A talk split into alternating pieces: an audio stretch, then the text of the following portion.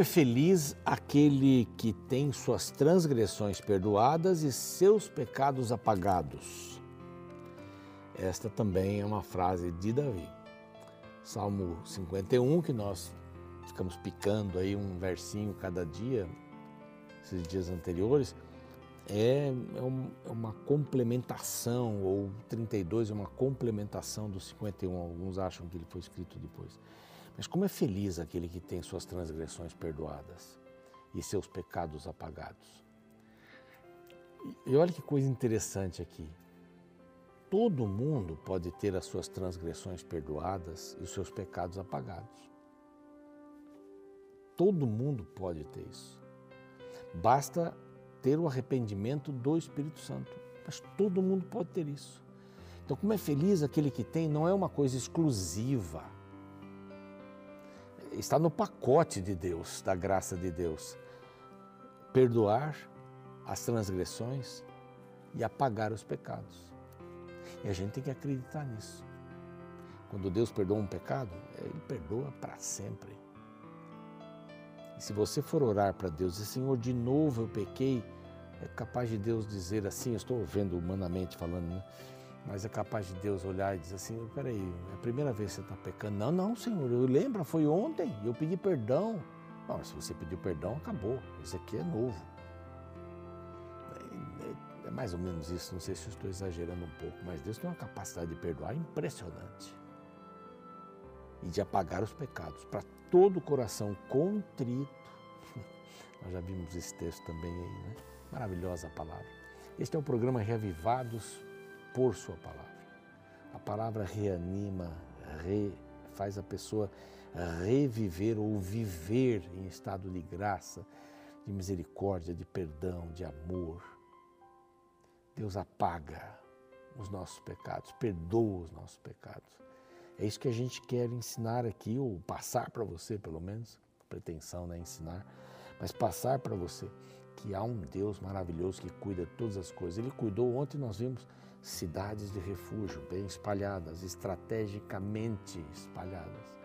Cidades dos levitas, estrategicamente, 48 com essas seis de refúgio, espalhadas. Para que o povo tivesse acesso ao conhecimento de Deus e tivesse acesso ao perdão com as cidades de refúgio. Quantas ilustrações, quantos sinais, quantas coisas que Deus usava para ensinar o povo que Ele era Deus e cuidava de cada um de seus filhos nós temos alegria de, de poder chegar até você e, já dando um presente especial, essa revista aqui maravilhosa, Marcadas pela Fé, graças a, aos Anjos da Esperança, graças às doações que são feitas, essa revista pode chegar até você gratuitamente. É só ligar para este número aqui, é, é maravilhoso. Uma revista linda, há tantas outras revistas, né? Que você pode eh, pedir gratuitamente, graciosamente. Basta ligar e pedir. É simples assim, como a graça de Deus. Né? É muito simples. E há alguém que está muito interessado em que você tenha esse conhecimento. São os anjos da esperança. Se você quiser se tornar um anjo da esperança, aqui é um número telefônico para que você possa tirar suas dúvidas. E nessa semana especialmente, nós estamos assim com um projeto especial, uma revista, mais ou menos como esta, que vai falar sobre oração. Uma coisa linda, maravilhosa, falar sobre oração. Então nós estamos num projeto. Se você é anjo da esperança, esperamos que você possa ver isso como uma cunha né, para poder é, enfrentar o mal de cada dia, conhecer mais sobre oração. Vai valer a pena. E se você não é anjo da esperança e quer participar também, olha esse telefone aqui. Pode ligar para a gente para se tornar um anjo da esperança e participar e colaborar, tá bom? Abraço para quem está no YouTube, o nosso canal é Reavivados por Sua Palavra NT, para quem está no NT Play, para quem está nos ouvindo pelo Spotify, pelo Deezer e vendo-nos através da TV. Um privilégio muito grande ter você com a gente. Nós vamos para o próximo bloco já o Josué vai meio que se despedindo e tal, vai dando alguns conselhos e vai ser um, serão capítulos muito lindos até o final, são mais três capítulos para a gente poder é, seguir a nossa jornada aqui na Terra, rumo à Canaã Celeste. A gente volta já já, não sai daí.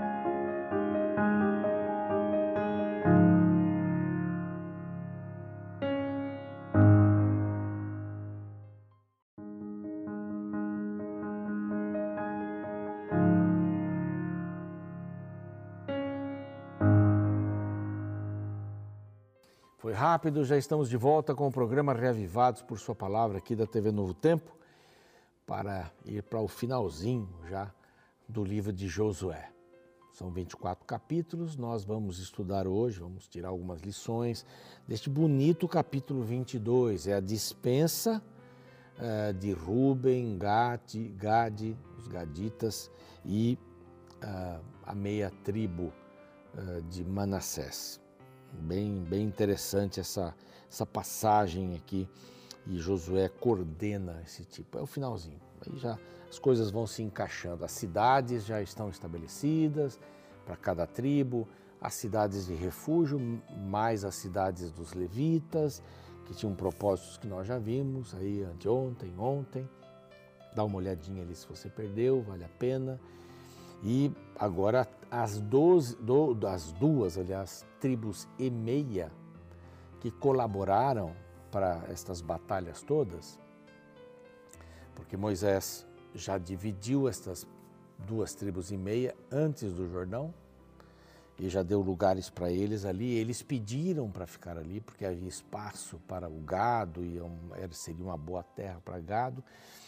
Então, essa divisão já estava feita. Mas é, Moisés, é, na conversa com eles, é, tirou esta promessa, não é? Não, nós vamos atravessar o Jordão, vamos estabelecer as cidades de cada uma das nossas tribos, vamos deixar aqui os currais feitos, as casas com nossas esposas e filhos e vamos fazer o que o Senhor pediu. Só depois que dividimos tudo, a gente volta para nossa casa. Ora, foram vários anos desde as batalhas e tudo mais, e agora estão voltando, estão voltando. Mas ontem eu não li um verso que eu queria ter lido. É o último verso do capítulo 21. Olha que verso bonito. Depois de dividir tudo, o Senhor lhes deu repouso, as guerras cessaram, né? as guerras fortes aí. E diz assim: nenhuma promessa falhou de todas as boas palavras que o Senhor falara à casa de Israel tudo se cumpriu. Olha que bacana. Tudo se cumpriu. Nenhuma promessa falhou. Você acha que as promessas de Deus falham? A gente olha e diz assim: Oh meu Deus, por quê? Por quê? Por quê ou por quê? A gente questiona Deus muitas vezes, né? Muitas vezes.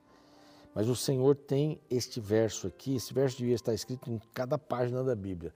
Nenhuma promessa falhou de todas as boas palavras que o Senhor falara à casa de Israel. Tudo se cumpriu. Nenhuma promessa falhou de todas as boas palavras que o Senhor falara ao Ronaldo. Tudo se cumpriu. A Lara, ao Gerson, a Kathleen. Nenhuma palavra falhou. Tudo se cumpriu. As palavras de Deus não falham. Sabe o que, o que falha? É a nossa resposta à palavra de Deus. Eu posso atrapalhar o plano de Deus, mas Ele tem um plano lindo para cada um. Chegarmos na terra prometida. Esse é o plano dele. E vivermos para sempre nesta terra prometida. Só que ainda não, mas já. Se a gente não se acostumar agora, não se acostuma mais para frente. Então já eu preciso viver no reino de Deus. Só que ainda não. Ele vai ser estabelecido. Mas como se estivesse já aqui. Então eu tenho que ser Jesus para as pessoas. Eu tenho que ser a igreja, eu tenho que ser a cidade de refúgio, eu tenho que ser a cidade dos levitas. Nada deixou de se cumprir. Bom, agora Josué faz uma dispensa honrosa a este grupo eh, de, dos, dos, das duas tribos e meia, né, que ficavam do outro lado. Josué os elogia, os gaditas, rubenitas e os meia tribo de Manassés. Ele os chamou e disse: Tens guardado tudo quanto vos ordenou Moisés, servo do Senhor, e também a mim me tens obedecido em tudo quanto vos ordenei. Vocês cumpriram a palavra. porque eles disseram: Nós vamos juntos, fiquem tranquilos, não vamos nos separar. A ideia era não, não separar. Nós somos uma unidade, nós somos um reino. Vamos estar divididos, mas somos um reino. Esta era a preocupação, tanto dos Rubenitas, Gaditas e da tribo de Manassés. Aqui nunca fala aqui Manasseitas, né? mas deve ser por aí, mas da tribo de Manassés. Nós somos uma tribo, somos um reino. E eles não deixaram de cumprir a palavra. Olha que bacana. O último verso é assim: o Senhor cumpriu sua palavra nas suas promessas. E agora liga com essa experiência humana de duas tribos e meia que cumpriram a palavra. E Josué, no verso é, 4, aqui os dispensa. E diz: Voltai-vos, pois, estou lendo na metade aqui do verso. Voltai-vos, pois, e agora ide-vos para as vossas tendas, a terra da vossa possessão, que Moisés, servo do Senhor, vos deu além, da além do Jordão. Eles estavam do lado de cá, então da além do Jordão para o lado de lá. Agora, José dá um conselho, né? Olha, todo mundo era, estava preocupado com isso. As pessoas que estavam ligadas a Deus estavam preocupadas com isso. Deus estava preocupado com isso. Deus estava preocupado com isso. E hoje está também o conselho de Josué. Olha que beleza. Tende cuidado, porém, de guardar com diligência, é o verso 5, o mandamento e a lei que Moisés, servo de Deus, vos ordenou. Primeira, que ameis o Senhor vosso Deus. Segunda, que andeis em todos os seus caminhos. Terceira, que guardeis os seus mandamentos. E quarta, que vos achegueis a Ele Quinta, que os sirvais de todo o coração e de toda a alma. Conselho, tá bom? Não esqueçam disso. Vocês vão ficar separados só pelo rio, mas estamos unidos no nosso propósito. Nós somos um povo. Então mantenham o que diz aqui, o amor ao Senhor. É a base. Começa pela base. Andem nos seus caminhos. É? Guardem os mandamentos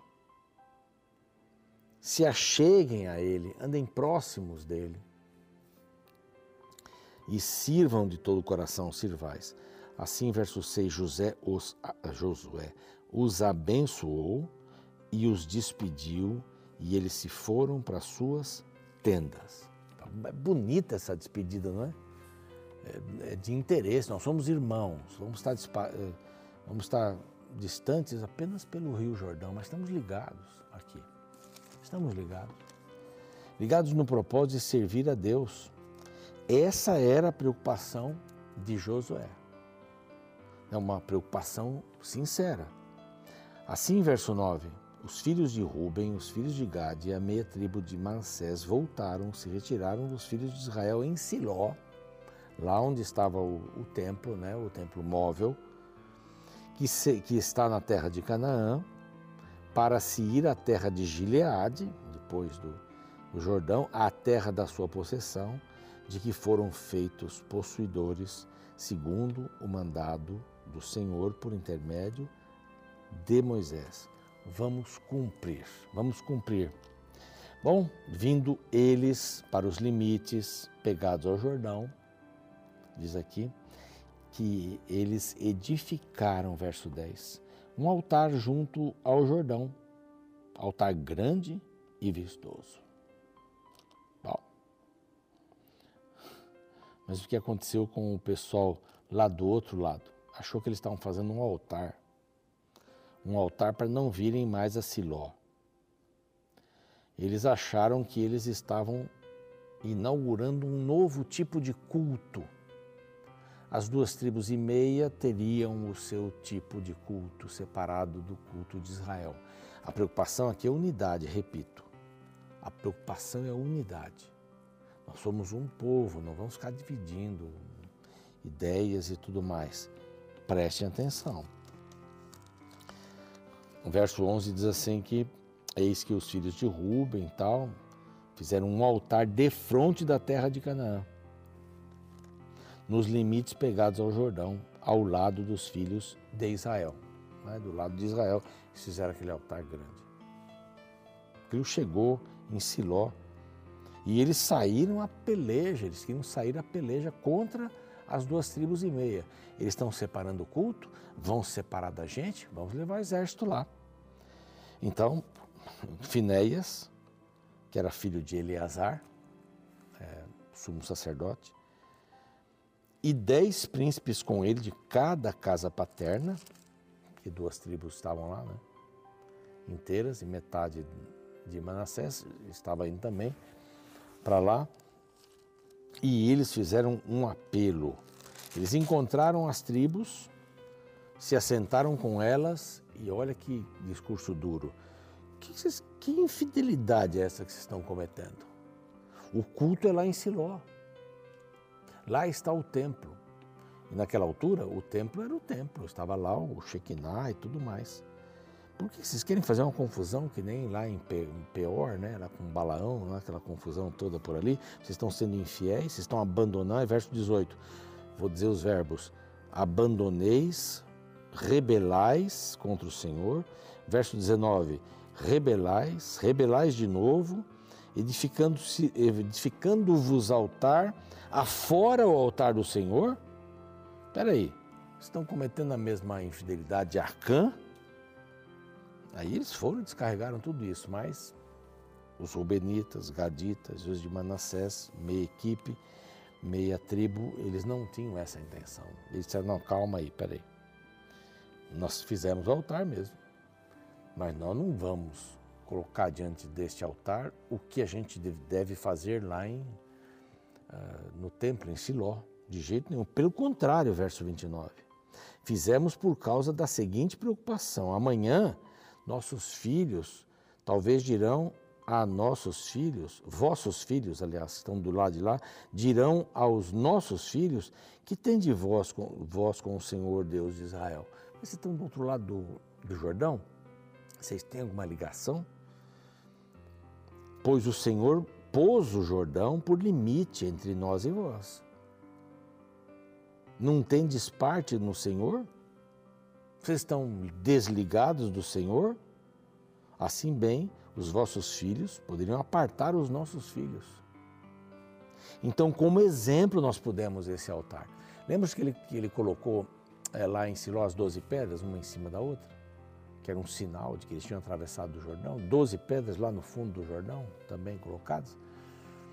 Elas deveriam servir, se você se lembra do texto, assim, quando vossos filhos perguntarem o que é isso, aí vocês vão contar, saímos do Egito, papapá, história. Estava falando com, com a Lana aqui agora, né? Nós esquecemos muito fácil com, da história. Né? E não se importar com a história é achar que só a gente vive, que ninguém passou pelo. O passado não existe, só eu existo tem uma história, tudo tem uma história. É importante saber o que veio por trás, como é que chegou aqui. Olha o que eles dizem aqui no verso 24: Para que vossos filhos não digam amanhã, nossos filhos não tendes parte no Senhor. Então nós temos aqui esse altar, para eles se lembrarem disso. Não é? Não para o holocausto, verso 28, nem para sacrifício, mas para testemunho entre nós e vós. Longe de nós rebelarmos-nos contra o Senhor e deixarmos hoje de seguir o Senhor, edificando um altar aqui diferente. Eles não tinham nenhuma intenção, vamos manter a unidade. Eles queriam manter a unidade, o povo que veio lá com, com o filho de Eleazar, Finéias, eles queriam manter, todo mundo queria manter a unidade.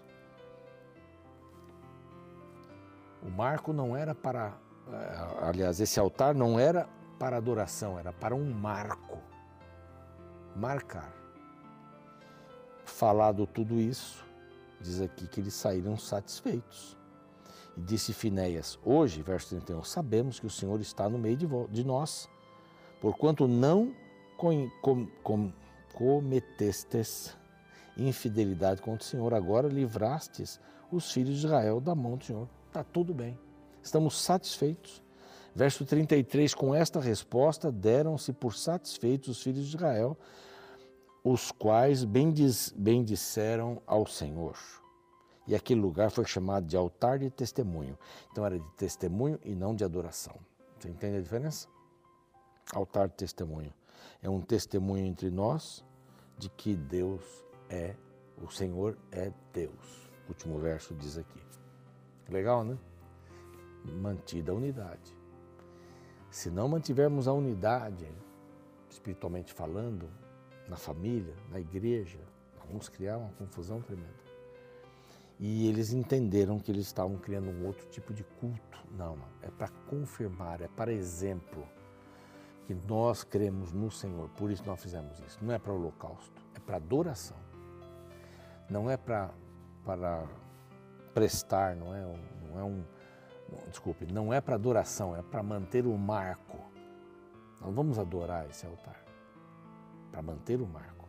Somos de Deus que tenhamos marcos em nosso coração, em nossa casa, em qualquer lugar que a gente venha a passar, que haja um marco de que aqui passou alguém que crê no Evangelho, que o Senhor é Deus. Vamos orar? Pai amado, nós te agradecemos pelo estudo de hoje, te agradecemos porque é, há marcos em nossa vida e se não é, houver nenhum marco que possamos pensar nisso, em sermos estes marcos ambulantes e mostrarmos que o Senhor é Deus em nossa vida. Abençoe as famílias, abençoe as congregações, aqueles que te buscam, ainda não te encontraram, que possam ver claramente o caminho em nome de Jesus. Amém. Programa segue, eu fico por aqui e amanhã a gente se vê para o capítulo 23, né? Estamos indo aos conselhos agora para o povo de Israel. Vai ser muito lindo esse capítulo e o próximo também, terminando o livro de Josué. Até mais. Alguns anos atrás, na igreja que frequentava, aconteceu um caso curioso. Uma senhora levou para a direção da igreja uma acusação contra o diretor, o qual, segundo ela, estava andando de bicicleta com um cigarro preso na orelha. Diante do exposto, o pastor da igreja chamou o ancião para dar explicações do mau exemplo que ele estava dando. Porém, para surpresa de todos, quando o ancião ouviu o caso, ele começou a rir e explicou que trabalhava como marceneiro e era seu costume colocar o giz na orelha, o qual era usado para marcar a madeira. Esta história me ensinou o cuidado que devemos ter com nossas suposições. Às vezes temos certeza demais ao olhar para uma cena sem saber que nossa visão está distorcida e que nossa interpretação da verdade não está correta. Este é o caso que aconteceu no capítulo 22 do livro de Josué. Esta sessão começa com a terceira e última parte do livro. O contexto narra que as tribos dos Rubenitas, dos Gaditas e a meia tribo de Manassés, após ajudarem seus irmãos a conquistarem a terra de Canaã, receberam a bênção de Josué para retornarem para suas terras que ficavam do outro lado do rio Jordão. Porém, o texto revela que quando chegaram ao outro lado do rio, o povo decidiu fazer um altar para adorar a Deus.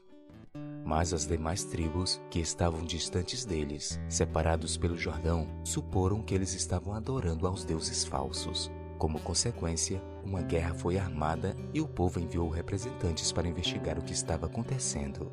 Veja como este episódio é relatado a partir do verso 9. Vindo eles para os limites pegados ao Jordão, na terra de Canaã, Ali os filhos de Ruben, os filhos de Gade e a meia tribo de Manassés edificaram um altar junto ao Jordão, altar grande e vistoso. Ouvindo isto, os filhos de Israel, ajuntou-se toda a congregação dos filhos de Israel em Siló, para saírem à peleja contra eles. O restante da narrativa mostra que tudo não passava de um mal entendido. Aquelas tribos, na verdade, assim como serviram ao Senhor do outro lado do Jordão, desejavam servi-lo além do Jordão. A questão é que o Jordão fazia separação entre as duas tribos e meia e as demais tribos de Israel e poderia ser motivo de divisão entre o povo de Deus. O altar junto ao Jordão seria um memorial às futuras gerações de que, mesmo separados pelas águas e distante de Siló, onde ficava a tenda da congregação, não deixariam de fazer parte da nação eleita de Deus.